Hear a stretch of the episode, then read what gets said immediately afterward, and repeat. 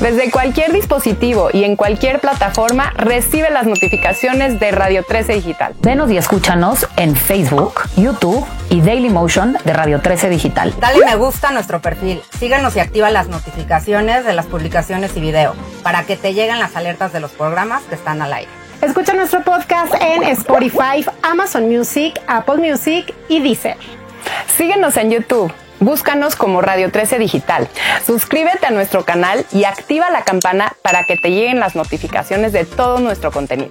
Visita nuestra página web www.radio13.mx. Radio 13 Digital, programación consciente.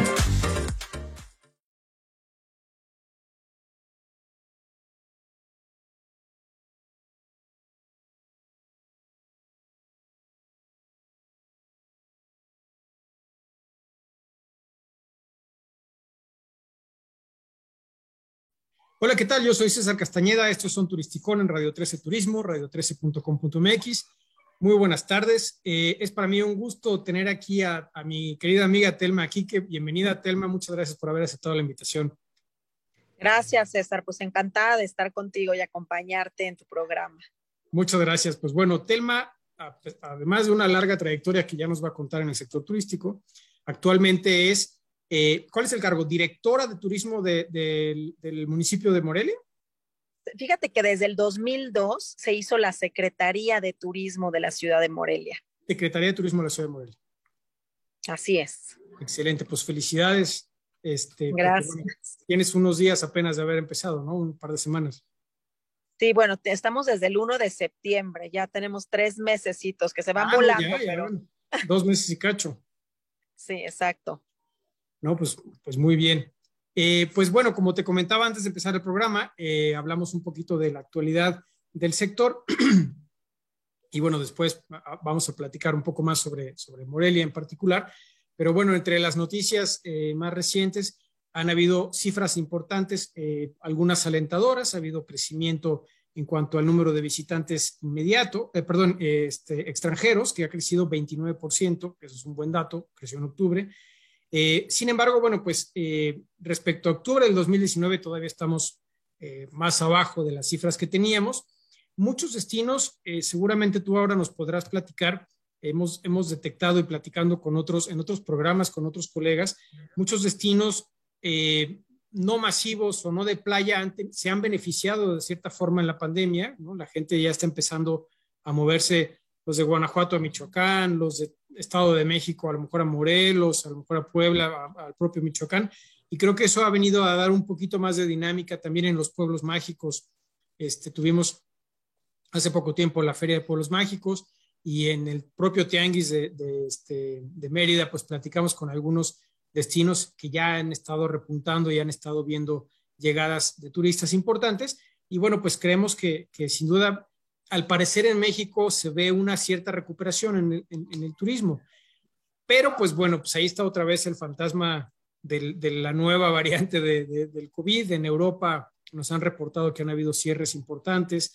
Eh, hace poquito nos decían en Portugal que ya van, algunas personas ya tienen la tercera este, vacuna, ya están planeando la cuarta vacuna y que, siguen habiendo decesos y que siguen habiendo cierres. ¿no? Entonces, eh, la OMT acaba de tener su asamblea general y se pronunció por eh, la revisión de estas, estas legislaciones o estas, estas medidas de cierre y pues a lo mejor simplemente mejorar la, la, la, toma de, síntomas o, o, las medidas de vacunación, pero no volver a cerrar los mercados, ¿no? Porque definitivamente sería un golpe muy duro. Ustedes allá en Morelia, ¿cómo están viendo la situación? ¿Cómo viven este, esta, este periodo actual en el que no sabemos si ya se está acabando, siempre no, qué va a pasar? Bueno, pues decirte que si el presidente municipal que tiene a partir del primero de septiembre, tiene muy pocos meses, tiene reuniones constantes con la Secretaría de Salud Estatal y con las autoridades federales, ¿no? Ellos prácticamente cada domingo, como está sucediendo en el país, ven cuántos contagios se tienen por el tema del COVID y, y en base a eso eh, tenemos los semáforos, ¿no? Afortunadamente ya Michoacán y particularmente Morelia estamos en un, semáforo verde. Son muy pocos los estados. Tenemos también recientemente el tema de Chihuahua, que probablemente eh, pueda volver, que esperemos que no, a un tema de semáforo rojo, pero no es el caso de Morelia. Entonces, estas, estas revisiones y estas reuniones semanales, eh, pues están poniendo el tono al semáforo de la operación en general y por supuesto que va involucrada la actividad turística. Entonces, durante más de un mes, yo puedo decir que tenemos un semáforo verde en Morelia y que más o menos hablando del fin de semana o del puente largo del fin de semana que se alargó de Día de Muertos, la actividad turística fuerte a la ciudad de Morelia afortunadamente ha regresado, ¿no? Entonces esto, como tú lo acabas de decir, ¿no? También alienta a los prestadores de servicios, al sector de servicios turísticos, a seguir reforzando las medidas preventivas, pero por supuesto que lo que queremos todos en Morelia es que podamos seguir trabajando y seguir impulsando la actividad turística. Aparte, bueno, tú sabes que yo en particular tengo un apego específico por Morelia, me encanta la ciudad, me encanta el ambiente que hay, la comida, bueno, todo me gusta mucho, este, pero sin duda creo que es un destino muy importante y que pues, la industria turística de, un destino tan importante pues requiere de, actividad, digamos, más dentro de lo, que conocíamos antes como normalidad, ¿no? Y, bueno, pues qué bueno que, nos dé estas noticias, que, ha habido un, crecimiento y que se, está, se están ampliando las, las, opciones para el sector.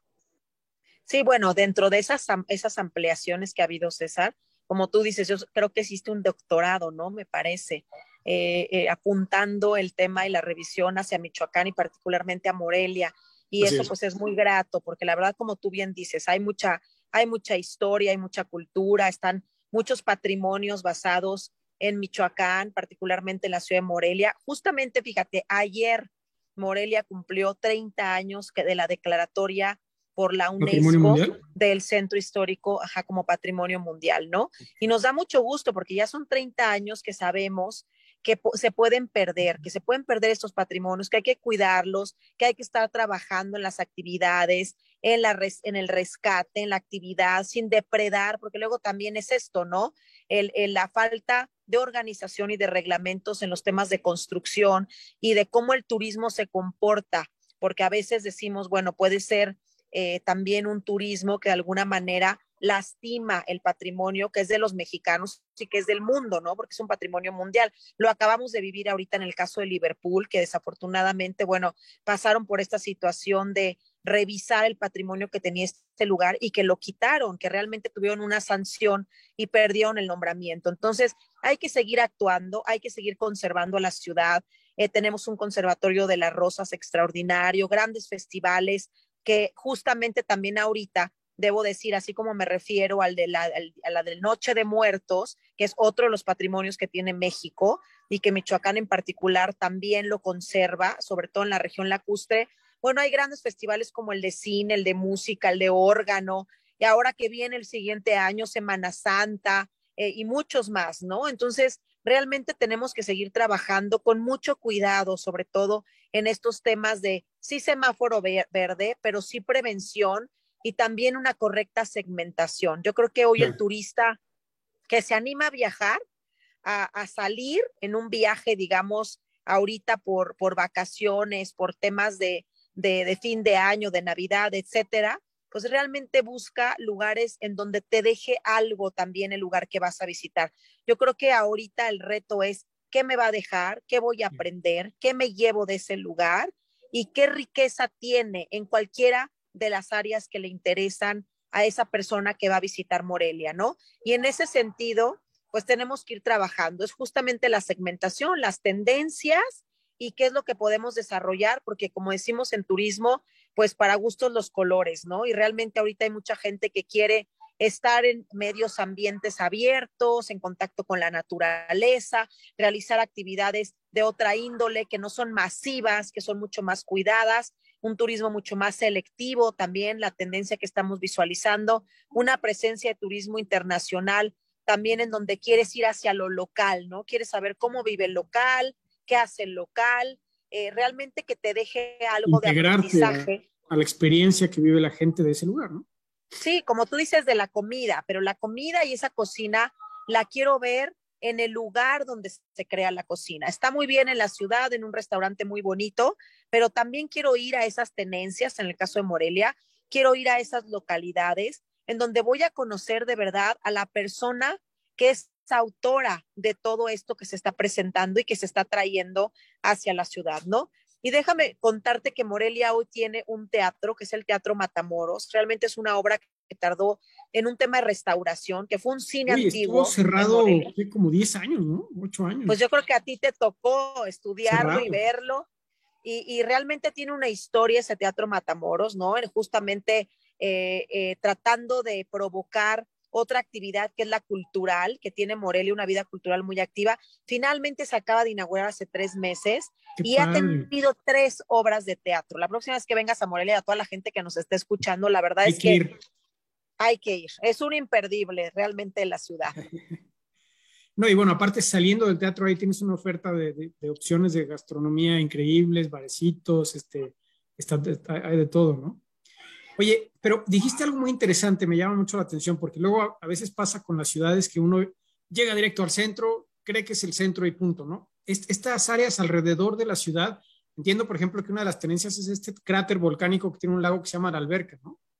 Sí, una es la alberca, otra es Capula, que la verdad, mira, mucha gente dice, bueno, ¿y qué es esto de Capula? ¿No? Que realmente la fuerza de Capula es la losa, es eh, Y también... bueno, y ahora las Catrinas, ¿no?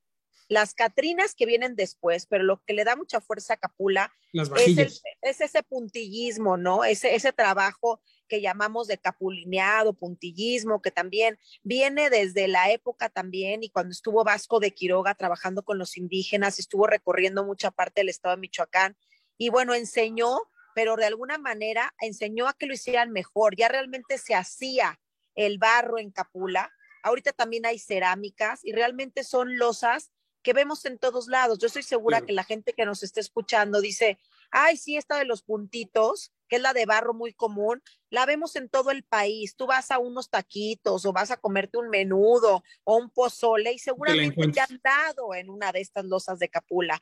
Y realmente es una de las tenencias que está a 20 minutos del, del centro de la ciudad de Morelia y que hay más, y fíjate qué interesante, de 700 familias de artesanos que viven de esos trabajos y les va bien, lo mandan a todo el país, lo mandan a otros lugares a nivel internacional, ahora están libres de plomo y tienen todas estas técnicas de horneado propias, de no tener nada de plomo, pero la verdad es que las tenemos presentes en muchos sitios de México, ¿no? Sí. Y la verdad también es una forma de vida y esa es otra de las acciones que hemos buscado de cómo rescatar actividades particulares de cada una de las regiones, ¿no? Y en este caso, esa es otra de las tenencias, como la alberca que bien comentas, o como nos podemos ir a Jesús y San Miguel del Monte, que tienen dos vocaciones, ¿no? Una que es el ecoturismo, el motociclismo enduro, la bici de montaña y chaqueo, que es una cascada natural increíble, que eso también tiene algunas partes todavía que pertenecen a Morelia, como Mécuaro, que es otra presa, un lago donde hay una ciclopista alrededor,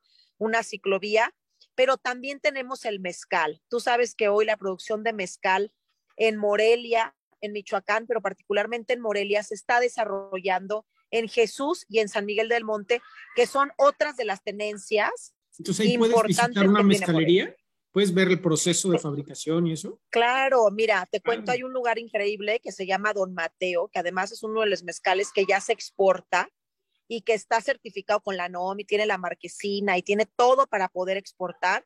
Y tú puedes ir a 20 minutos de la parte sur de Morelia a visitar esta vinata. Son más o Mm. menos tres a cinco vinatas que puedes conocer en una región dentro de Morelia que todavía pertenece al, a- al municipio de Morelia en unas tenencias, que luego la gente dice, ¿qué es eso de las tenencias? Pues imaginemos, pues nos podemos imaginar como delegaciones, ¿no? Son delegaciones, finalmente. Demarcaciones. dicen, Al interior de un municipio. Exacto, pero a veces no, no, no lo comprendemos porque hay- en México, en la Ciudad de México decimos delegaciones. Entonces es una delegación, pero que en esa delegación, en esa tenencia, tiene diferentes actividades y en dos de ellas tenemos presente el tema del mezcal. Entonces, don Mateo, tú vas, conoces la vinata, igual que en Piedras de Lumbre, igual que varias marcas de mezcal ya morelianas, y puedes comer ahí, pasarte una tarde increíble, porque tú sabes que te tomas dos, tres copitas de mezcal de diferentes, joven, cupreata, ensambles, etcétera, y te empiezas a relajar. Entonces te puede ir toda la tarde en un ambiente en donde estás en un entorno natural, conociendo una cava tipo similar, digamos, claro que guardando sus proporciones en el tema de lo que vemos en el Valle de Guadalupe con los vinos mexicanos, ¿no? Aquí es una producción de mezcal o similar a tequila cuando tú vas en la zona de los agaves. Aquí también puedes conocer la eh, reproducción y cuántos años tiene una planta de mezcal y que a partir de los 10 años, otras de un poquito más o menos, te empieza a dar un producto que es ese mezcal terminado que tú puedes degustar y al final conocer el proceso, ¿no? Que es muy interesante y que es muy importante porque es una de las bebidas que además ahorita eh, tiene mucho impulso. Está de moda, exacto. Sí, sin duda. Eh, a mucha gente ya que, incluso fuera de México, porque antes era más al interior del país, pero ya fuera de México mucha gente está descubriendo el mezcal y para muchos yo me incluyo ahí, es incluso a, veces más rico que el tequila, ¿no? Porque tiene mucho más variedad de, sabores y de aromas. Entonces a mí me parece, me parece muy bien. No sabía que había esta, esta nueva opción de visitar vinatas de, mezcal ahí en, Morelia. Me parece extraordinario este, pues, como diversificación de producto, ¿no? Claro, sí. Y bueno, decirte también tú que estuviste en Morelia, has estado, la verdad es que como dices, en el tema de la gastronomía, se está cortando un poquito la, la comunicación, no sé si... Ya tenemos una riqueza y una fuerza en el equipo. ¿Sí me escuchas? ¿Ya? Sí, ya está perfecto. Bueno, decirte que en Morelia también han crecido mucho las empresas turísticas, ¿no? Realmente eh, antes de la pandemia y ahorita afortunadamente ya regresamos a una actividad prácticamente normal, pero han crecido mucho lo que en España podemos decir similar a México, que son los paradores o que es este club de calidad en donde se han restaurado eh, pequeños palacetes o haciendas en el centro de Morelia. Cada vez vemos más hoteles con esta personalidad muy puntual, muy distinta, en el primer cuadro del centro histórico o en las cercanías al primer cuadro del centro histórico, que es lo que está declarado como zona de monumentos. Y eso es muy atractivo para la gente que visita, porque realmente tú llegas a Morelia, te estacionas y la ciudad la puedes prácticamente recorrer a pie, ¿no? Como lo haces en otros destinos eh, cuando viajas en, en, en, otro país de México o en otro lugar como puede ser Europa. Estados Unidos probablemente no, que todo es a través de, automóvil. No, sí, pero en Morelia todo está cerca. La verdad es que se va hilando una cosa con otra. A lo mejor cuando te das cuenta ya caminaste un montón de rato. Exacto. Pero, aquí disfrutas, la... Así es. Exacto. Ya, ya caminaste muchísimo, ya caminaste muchísimo, ya te diste cuenta de la riqueza que tiene nuestra ciudad eh, conociste también el tema de la mixología a través de los mezcales que estamos comentando, o también decirte, bueno,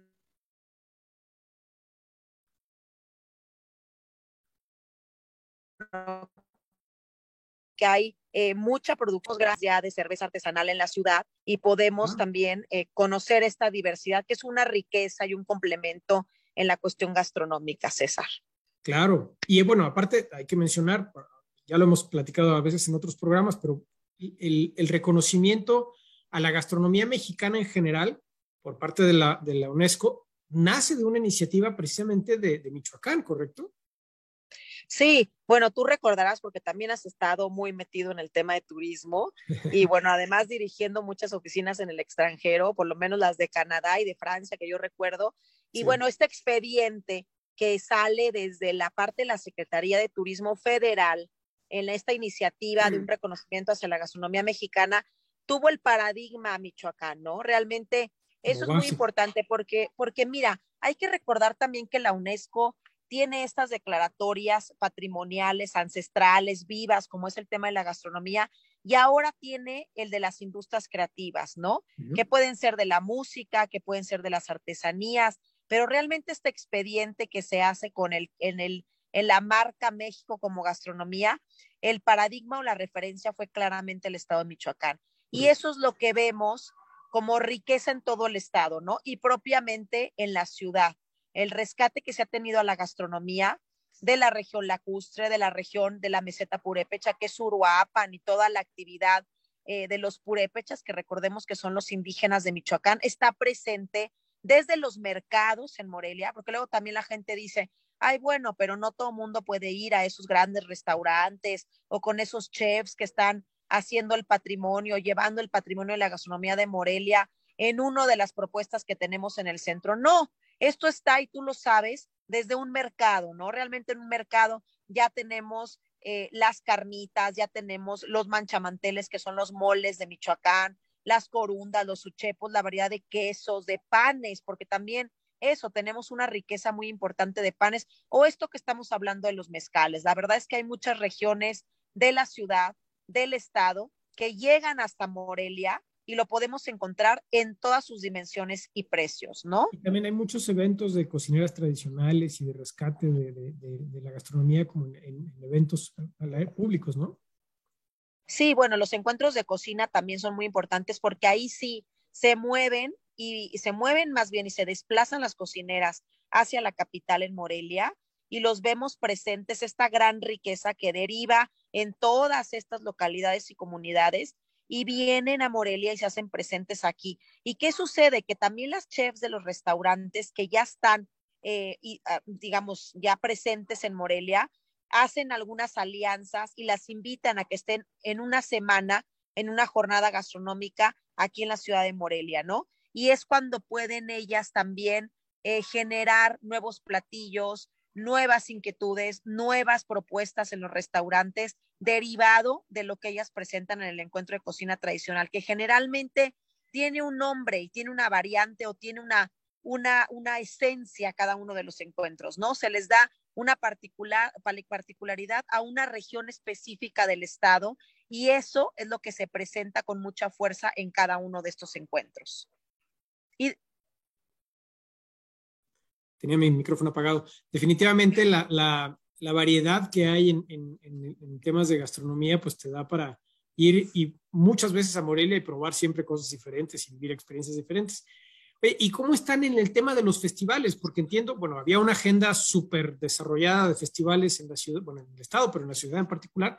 Y con esto de la pandemia, no sé si, digo, cosas tan importantes como mencionaste el de cine o el Morelia en Boca, ¿cómo, cómo, cómo ven su panorama para el próximo año? Mira, la verdad es que ahorita tuvimos en octubre el Festival Morelia, el de Morelia de Cine, y me decían al principio, porque íbamos llegando, entramos en septiembre y en octubre empieza el Festival de pues Cine, y me decían, va a seguir un festival eh, realmente virtual, ¿no? Yo decía, bueno, está bien, muy bien, vamos a hacerlo virtual y pues quién sabe cómo será eso, porque la verdad es que si la si algo tenía importante el Festival de Cine y la esencia del Festival de Cine justamente era la vida que había de un festival de cine en las calles de Morelia, ¿no? Eso era, era pues, se, respiraba en el centro de la ciudad, se respiraba. y venían grandes cosas. productores, grandes estrellas de cine, realmente es muy atractivo ese festival.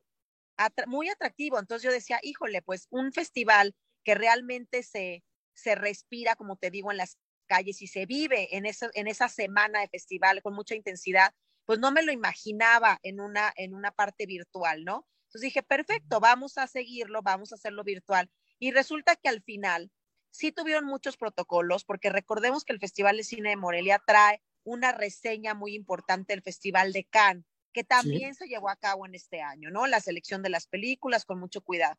Pues resulta que cuando llega Morelia, afortunadamente ya estábamos en un semáforo verde, lo que permitió que de pasar a 800 invitados que traía el festival entre prensa y estos invitados y productores especiales, superaron los 1.500 invitados. Entonces, además de que coincidió con el Día de Muertos en Morelia.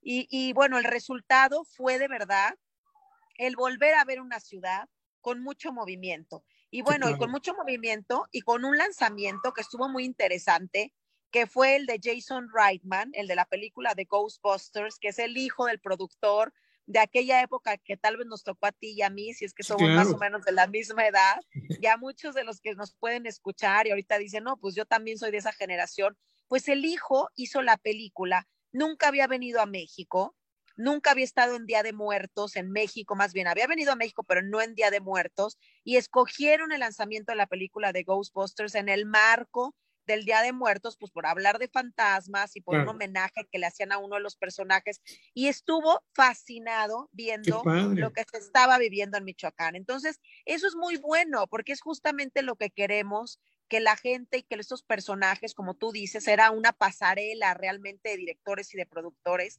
que también estuvieron los de Annette, que fue la película de estreno, una película de cine de arte muy diferente, la verdad, con un gran actor que es Adam Driver, que también, bueno, acá hace una película ahorita, la de House of Gucci, pero es un excelente autor.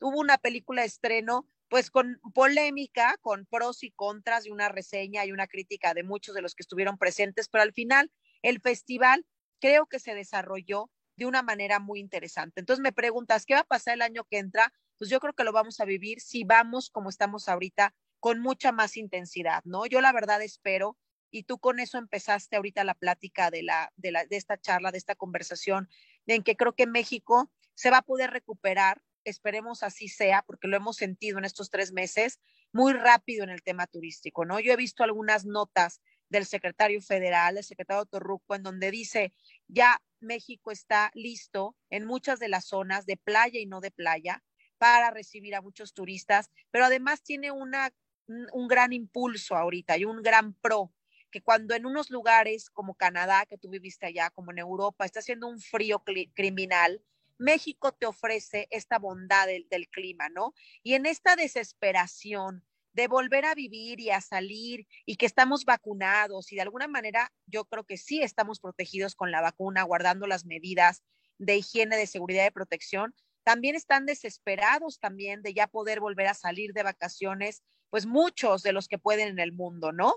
Y para México es una fortaleza, porque yo también creo que el mexicano está conociendo su país, se está reencontrando con su país. Ahorita difícilmente tú y yo vamos a decir en estas condiciones que empezaste a platicar de que tal vez Europa está volviendo a cerrar algunas, algunas opciones, no vamos a pensar en ir a Estados Unidos o en Europa, pero vamos a voltear a ver esto que tiene México, que es mucho, ¿no? Yucatán, Michoacán, eh, por ejemplo, Jalisco, tantos lugares en donde nos hacemos la pregunta, ¿hace cuánto que no voy a Morelia, no?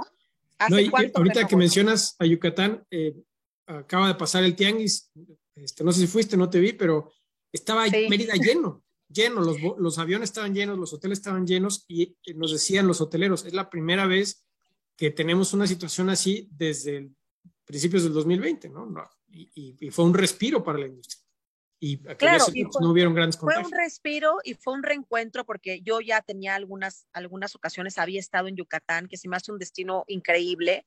Y la verdad es que es cuando ves a México, ¿no? En este tianguis, creo que también fue una oportunidad de reencontrarse con México todos y decir, esa pregunta, ¿no? Hace mucho que no voy. Yo cuando a veces salía o intentaba, y como muchos, ¿no? Voy a ir a este sitio en año nuevo, voy a salir a este lugar porque me lo permiten las condiciones o voy a buscar lo que no tengo en mi país. Hoy decimos, hay mucho que ver en mi país, hace mucho que no voy a este lugar o fui de hace muchos años y creo que hay una gran agenda y una gran oportunidad de reencontrarte con mucho de lo que te está ofreciendo México y sobre todo de darnos cuenta que en México tenemos eh, mucha riqueza en muchos sentidos, ¿no? En las zonas arqueológicas, como pueden ser en estos lugares, en las zonas de naturaleza, en las zonas patrimoniales, en las zonas también que tienen que ver con la producción de, de alimentos, de bebidas y de tantas cosas que la, de artesanías y que la verdad tiene mucho que no disfrutábamos o no veíamos o no presenciábamos, ¿no? Entonces,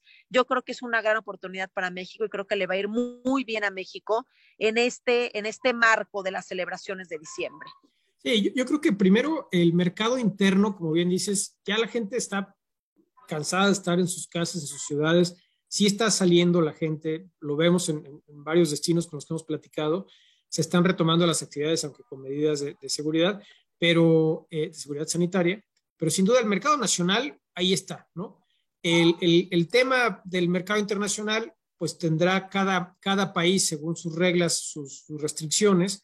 Este, Estados Unidos por lo menos en el caso de México ha sido un, México ha sido un beneficiado porque pues ahorita para, el americano es igualmente más fácil venir a México, a lo mejor que irse más abajo a Sudamérica o, como dices Europa o Asia, ¿no? Entonces ahí hay una oportunidad para, para, para el país, para la recuperación eh, rápida del sector.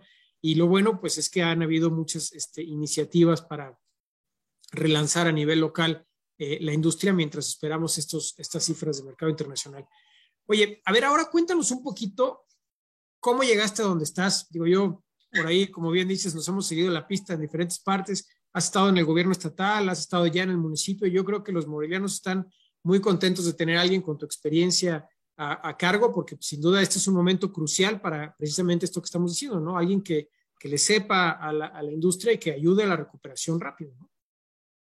Bueno, pues sí, la verdad, llevo muchos años en el tema del turismo. Yo de formación soy administradora de empresas, pero sí tengo 20 años trabajando en turismo, primero de mi estado, que soy de Guerrero, soy de Acapulco, de una ciudad, pues que en los ochentas fue un ícono, ¿no? En la industria turística. Me tocó ver muchos, muchas escenas, muchos festivales, muchos momentos muy importantes, reseñas cinematográficas, visitas importantes en la ciudad, cómo creció, cómo se desarrolló desde la época de los presidentes de la República, como puede ser Miguel de la Madrid, hasta, bueno, muchos otros que tuvieron mucha fuerza, ¿no? Y vieron Acapulco.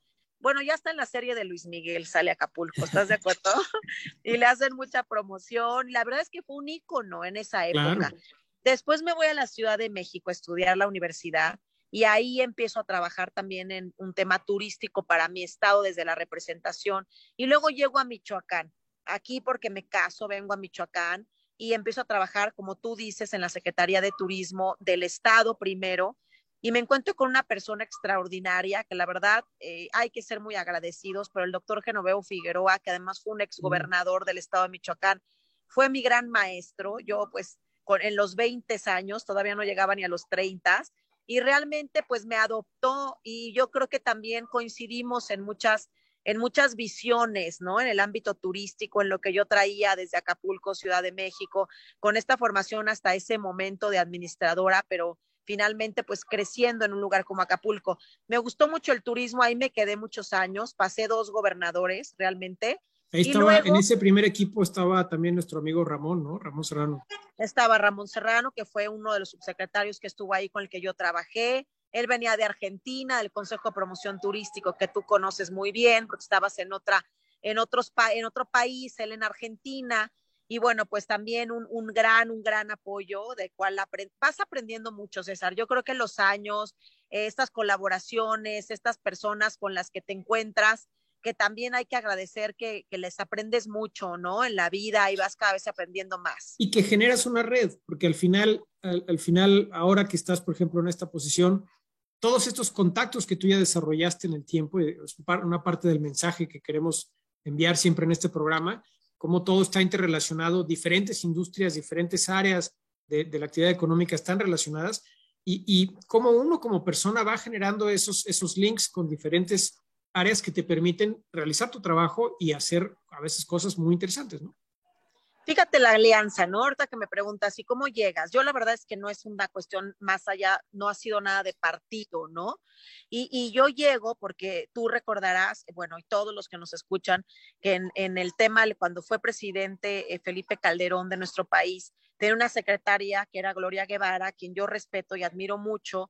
Y bueno, Gloria Guevara, que pues finalmente era del PAN, porque el presidente era del PAN, aquí había un diputado local que era Alfonso Martínez Alcázar, quien es hoy, hoy, el alcalde de Morelia, por segunda ocasión, y con él, como él presidía la Comisión de Turismo eh, aquí en Morelia, local, pues me tocaba trabajar mucho con él de la mano. Y más allá de partidos, yo también quiero subrayar que el turismo no tiene nada que ver con los partidos, ¿no? Tú lo acabas de decir, son alianzas, son estrategias, son aprendizajes, es estarte capacitando, adentrando a la actividad turística, conociendo, eh, porque ha crecido y ha variado mucho, ¿no? Yo creo que ya hoy exige de verdad el turismo eh, personas que estén cada vez más eh, al pendiente de cuáles son las tendencias y las estrategias, ¿no? Por ejemplo, hoy de la digitalización, el tema, por ejemplo, de estas tendencias que estamos hablando de motivos de viaje, de las experiencias, que está buscando constantemente un viajero.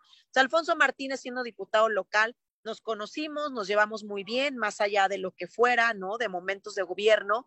Y cuando él gana como alcalde de Morelia, me invita por primera vez a trabajar en la Secretaría de Turismo del Ayuntamiento de Morelia hace seis años. Y hoy repite, hoy repite, vuelve a ganar una elección que fue en este año. Sí, que hiciste un buen trabajo porque te volvió a invitar. Claro, hice, hice, yo creo que hice un buen trabajo con el sector de servicios turísticos. Claro. No se hace solo y claro, no se no, construye solo. Entonces, yo muchas veces digo, el turismo eh, no es protagonismo, el turismo no es más que generar alianzas, hacer amigos, eh, llevar y conciliar también las opiniones de lo público y lo privado, trabajar de verdad de la mano, el público y el privado, siempre Sí, son dos partes fundamentales del desarrollo del sector turístico. Sectores, ver por el sector, ¿no? Que esa tiene que ser la finalidad y el objetivo final. Y cuando tú vas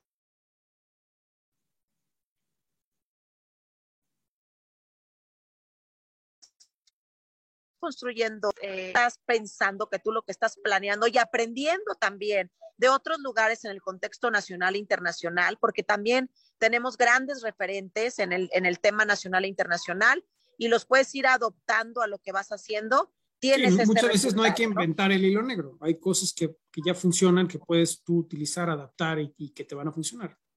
Exacto, vas adaptando, vas viendo eh, con las mismas ciudades patrimonio, con otros lugares en el mundo. Cuando viajas también aprendes mucho, cuando observas hoy las redes sociales, el tema digital también te permite ver muchas otras cosas, ¿no? Y finalmente tú lo acabas de decir, ¿no? Yo sí creo en el tema de la profesionalización a través de la academia, ¿no? Yo acabo de terminar una maestría ya en una universidad aquí en Morelia, en Muy bien, Mercadotecnia. felicidades. Gracias, muchas gracias. Y como tú lo has hecho, ¿no? Y mucha gente cuando le interesa dice, a ver, si yo me he dedicado toda la vida a una estrategia de comunicación, de campañas, pues vas buscando algo que te permita y que te actualice, porque también hace tiempo que dejé de la carrera, que he trabajado, pero yo sí confío en el tema académico. Yo creo que el tema académico, el tema de, de volver a estar dentro del estudio y dentro del razonamiento y de la lógica de la academia siempre te va a traer grandes resultados que vas a poder aplicar en el trabajo, ¿no? Entonces, pues creo que todo eso es un poco el resultado, pero yo lo definiría como, como ver para una ciudad, ver hacia lo local primero en un ámbito turístico, porque si a lo local le gusta y lo local lo adopta, el local lo adopta, vas a tener un gran beneficio, yo lo veo así. El visitante en el le va a gustar, ¿no? Normalmente uno.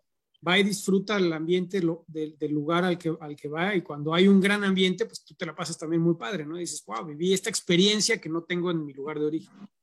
Exacto, por ahí, así es. por ahí va, va la enseñanza. Pues me da mucho gusto escuchar eh, primero esta mezcla, porque efectivamente tienes mucha experiencia, tienes muchos contactos, has estado estudiando, que, y, y, y el mensaje al final es, pues nada es tan fácil en la vida, ¿no? Hay que echarle ganas y agarrar todas las herramientas que se puedan para que salgan las cosas adelante y hacer equipos, hacer grupos de trabajo. Creo que esa es la, la clave.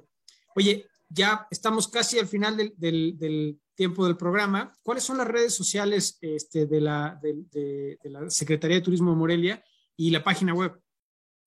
Bueno, te cuento, sí le hemos metido mucho al tema de la digitalización. De hecho, uno de los, bueno, el proyecto de mi maestría justo es eso, digitalizar toda la información turística. Entonces tenemos una web que es muy activa, que es www.experienciamoreliamx.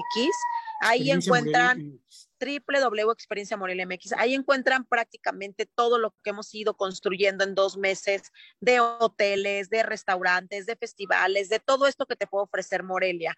Y tenemos Instagram, que es Turismo Morelia MX, y Facebook, que también es Turismo Morelia MX. Pero el Instagram, yo creo que ellos hoy es una de las redes que nos permite subir otro tipo de, de, actividades, otro tipo de comunicación también, ¿no? Desde los reels, las fotos, visitar los mercados, visitar a los chefs, a esas personas que son protagonistas realmente de la historia de Morelia y de lo que tenemos para compartir a los turistas, ¿no?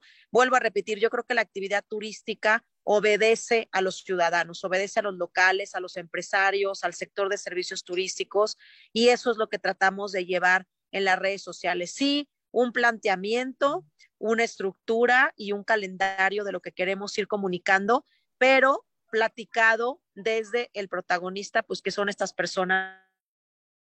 Quienes viven ahí. Digo que, que, que por ejemplo, les ha de dar mucho gusto tener un producto, un producto, como el hotel de, de, Marco Antonio Solís, ¿no? Que va y genera un, una carrera importantísima y regresa e invierte en su lugar, ¿no? Sí, está padrísimo. Te voy a decir, él tiene, afortunadamente, él sabemos que no vive en Morelia, quiere mucho a Michoacán, viene constantemente y al vivir fuera, particularmente en California, pues también ha traído un turismo internacional muy importante hacia el hotel, ¿no? Tenemos este turismo étnico que tú conoces perfectamente, que es gente que, que creció aquí y que luego se fue a vivir a Estados Unidos y que le ha ido muy bien y ha tenido ya hijos allá que están creciendo, que producen, que son empresarios importantes ya en Estados Unidos, pero que no se olvidan de Morelia, que no se olvidan de regresar a sus raíces, a sus orígenes, y vienen y se quedan en un buen hotel y se quedan en este paraguas que es la figura del Buki, sin duda, porque te lo puedes encontrar, él viene casi una vez al mes, acá de tener un concierto en Morelia y realmente pues es padrísimo porque lo ves en el hotel, es una persona muy accesible además y el hotel, bueno, pues está todo tematizado con la imagen del Buki, lo cual también le da una personal y una, una personalidad y una identidad propia, ¿no? A ese lugar. Súper, pues muchísimas gracias por, por haber aceptado la invitación.